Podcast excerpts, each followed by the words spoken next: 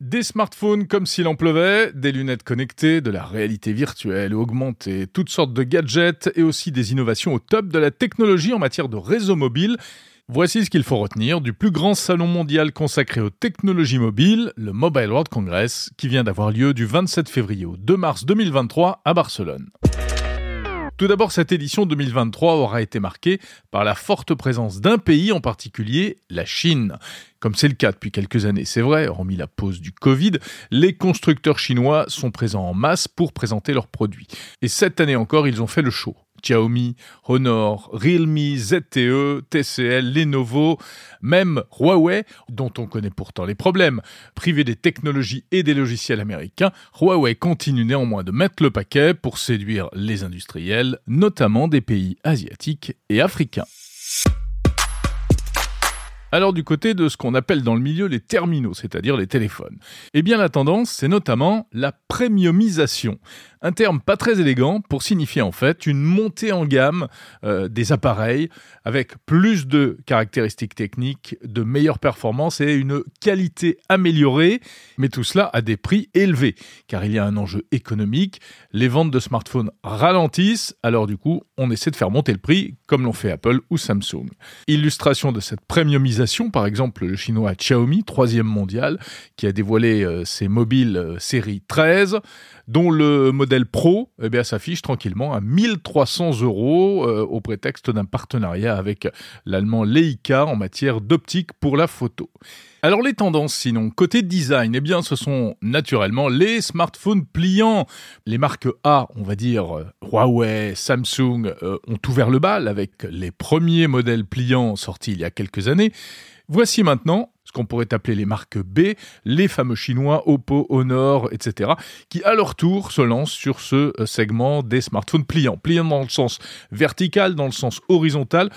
Quoi de neuf par rapport aux années précédentes? Eh bien, ça s'améliore parce qu'ils sont plus fins lorsqu'ils sont refermés. Surtout, ça évite d'avoir des, des briques, des gros pavés dans la poche.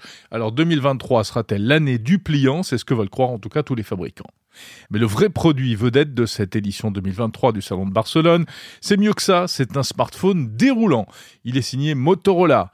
Motorola, ex-marque américaine, devenue aujourd'hui marque chinoise, après une fusion en quelque sorte avec Lenovo. Donc Motorola a présenté un petit téléphone dont l'écran peut se euh, s'allonger comme ça tout en longueur quand on appuie sur un bouton, ce qui permet de bénéficier d'une surface d'affichage plus grande. Le concept est étonnant, c'est très élégant. En plus, lorsque l'écran est enroulé, eh bien euh, l'autre partie de cet écran souple passe de l'autre côté, ce qui permet par exemple quand on prend des, des photos d'offrir un écran contrôle à la personne qu'on photographie. Et ce concept d'écran enroulable eh se décline également côté PC, puisque Lenovo a également présenté un ordinateur portable avec un écran qui tout d'un coup peut s'agrandir vers le haut lorsqu'on clique sur une touche, ce qui offre ainsi une plus grande surface d'affichage pour un encombrement réduit lorsqu'il est complètement plié. Alors attention, ne nous emballons pas, ces produits étaient vraiment présentés sous cloche comme des, euh, des preuves de concept, mais aucune date de commercialisation ni aucun prix annoncé. Au rayon des effets waouh encore, on pourrait signaler euh, une autre performance chinoise. Euh, c'est la marque totalement inconnue à ce jour, Techno, qui a dévoilé un smartphone qui change de couleur. Alors pas la face avant avec l'écran, hein, mais l'arrière, la coque, grâce à un procédé baptisé submicronique qui permet de faire varier les longueurs d'onde euh, grâce à un champ électrique et donc de donner l'apparence d'une large gamme de couleurs, 1600 couleurs possibles au total. Et oui, quand on est un nouvel arrivant sur un marché, il faut avant tout se distinguer par une innovation spectaculaire, même si elle ne sert pas toujours à grand-chose. Au-delà des smartphones, la grosse, grosse tendance du Salon de Barcelone cette année, c'était encore ce concept de lunettes connectées. Il y en a encore plus que d'habitude, et même si ce concept est encore loin d'être arrivé à maturité, eh bien ça progresse petit à petit. Alors vous avez plusieurs choses, les, euh, lunettes connectées reliées à un smartphone avec un fil, euh, ce qui permet de bénéficier de toute la puissance du mobile, ou bien totalement autonome, mais là évidemment on va trouver soit des appareils beaucoup plus gros, presque des casques de réalité mixte, mixtes ou augmentés, euh, ou alors eh bien des appareils aux fonctions dégradées. Alors bref, euh, le plus évolué, le plus spectaculaire, c'était sans doute le modèle de lunettes connectées de TCL qui intègre véritablement deux écrans à l'intérieur des verres, où en fait c'est plus subtil que ça, c'est un procédé de, de prisme euh, qui permet de refléter juste devant les yeux des images qui sont projetées par les côtés. Au final, on voit des informations vraiment au, centre de son champ de vision, en couleur. Par exemple, eh bien de la traduction simultanée que j'ai pu essayer. Quelqu'un vous parle en chinois et vous voyez apparaître la traduction en sous-titres dans votre champ de vision. Alors ce n'est pas parfait, euh, il y a un peu de lenteur, euh, les sous-titres euh, sont trop longs d'ailleurs, mais le concept est quand même assez impressionnant. On pourrait aussi imaginer d'autres applications, comme par exemple pour des personnes malentendantes, etc. Ça s'appelle les Ray Neo X2 et ça va sortir le mois prochain au prix d'environ 1000 dollars. Alors attention, elles sont un peu grosses ces lunettes, hein. on a un peu l'impression d'avoir des, des lunettes de clown sur le nez. Thématique assez présente au Salon de Barcelone et dans toute l'industrie euh, du numérique, évidemment, actuellement, c'est la question environnementale, avec des efforts qui sont faits par certains. Samsung continue d'enfoncer le clou dans ce domaine. Une grande partie du stand euh, du coréen était consacrée à tous les efforts en matière de recyclage des produits, de réparabilité euh, des appareils. D'autres marques s'engagent ou en tout cas font des communiqués pour expliquer qu'elles allaient lancer une évaluation carbone de leurs produits. Parfois, c'est assez timide comme effort. Pour d'autres, ça va un peu plus loin, comme par exemple chez Nokia, ou plutôt chez HMD. HMD, c'est une marque finlandaise qui fabrique aujourd'hui les mobiles de marque Nokia et qui a euh, présenté un smartphone réparable, alors qu'on peut réparer à la maison. C'est le G22. La promesse, c'est que ce mobile, eh bien, euh, moyennant l'achat d'un petit kit de bricolage, on peut le démonter soi-même. Ça prend à peine 10 minutes et ensuite on peut changer, eh bien, comme on veut, la batterie, l'écran, euh, le dos du téléphone, le, le port USB, Euh, voilà, l'idée c'est de faire euh, durer les téléphones mobiles plus longtemps. Est-ce l'avenir des smartphones? Pas sûr, car là on est sur un produit qui du coup est quand même euh, très bas de gamme, entrée de gamme on va dire, à moins de 180 euros, car il est difficile de faire un smartphone réparable où tout n'est pas intégré et en même temps un produit hyper design et hyper performant. En tout cas, ça enfonce le clou de la réparabilité. ça continue dans la direction qui avait été ouverte par la marque Fairphone, un premier concept de smartphone réparable. Mais il faut préciser au passage que la durée de vie d'un smartphone, c'est pas seulement le hardware, le matériel, c'est aussi le logiciel. Et malheureusement, dans ce domaine, eh bien, Android a encore beaucoup de chemin à faire car les versions successives d'Android ne durent pas forcément aussi longtemps que les versions d'iOS, par exemple. Le salon de Barcelone, ce sont aussi des choses beaucoup plus liées à l'industrie de la téléphonie mobile qui sont présentées. C'est moins grand public, mais c'est ce qui fait véritablement fonctionner cette économie.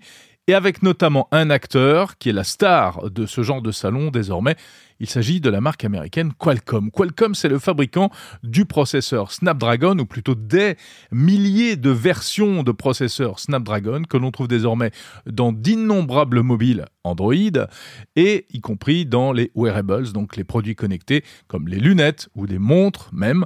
Alors, Qualcomm est en compétition avec d'autres faiseurs, bien sûr, notamment Apple, notamment Samsung, notamment Intel aussi, mais il est clairement en position de force, et d'ailleurs les responsables de Qualcomm ne cachaient pas leur joie en annonçant toutes leurs nouvelles fonctionnalités, comme par exemple le Wi-Fi 7 qui va commencer à arriver sur certains mobiles, c'est la prochaine génération de Wi-Fi, ou même les appels par satellite, la possibilité de se connecter directement à un satellite avec un téléphone mobile, alors uniquement pour les appels d'urgence, ça existe déjà euh, chez Apple sur iPhone, ça existe aussi euh, sur quelques smartphones Android, et c'est une fonction qui devrait être amenée à se généraliser assez rapidement sur pas mal de mobiles grâce aux futures générations de puces Qualcomm.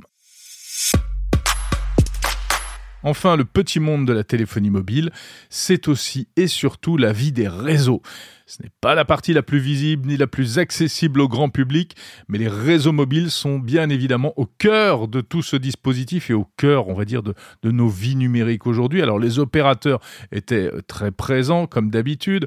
Orange, Vodafone, T-Mobile, euh, tous les grands opérateurs internationaux avec euh, différentes innovations comme la 5G bien sûr, qui n'est pas nouvelle, mais qui véritablement prend tout son sens désormais car elle permet toutes sortes de nouvelles nouvelles utilisations des réseaux mobiles qui n'étaient pas possibles auparavant, plus de réactivité, donc du temps réel, euh, y compris dans des zones fermées comme des stades ou des petites villes, l'accès au métavers en images de synthèse grâce au débit permis par la 5G, ou encore des utilisations euh, totalement nouvelles pour les professionnels qui peuvent bénéficier euh, de services sur mesure avec par exemple des connexions, eh bien pour certaines applications très spécifiques, des connexions plus stables, moins soumises à des risques de saturation. Mais évidemment, tout cela se paye. Il y a une économie derrière dans laquelle les opérateurs de téléphonie mobile sont très engagés avec de nouvelles initiatives comme par exemple un engagement qui a été signé et annoncé à Barcelone. Une vingtaine d'opérateurs du monde entier vont ouvrir ce que l'on appelle leurs API réseau. Alors c'est très technique, euh, cela signifie qu'ils vont permettre aux développeurs tiers de se connecter au réseau de téléphonie mobile pour bénéficier de différents services, pour euh, perfectionner encore euh, leurs applications et offrir de nouvelles fonctionnalités essentiellement professionnelles. Tout cela, ça devrait rapporter de l'argent aux opérateurs, car il s'agit que la 5G qui a coûté très cher génère maintenant des revenus. Voilà pour ce rapide débrief du Mobile World Congress de Barcelone édition 2023.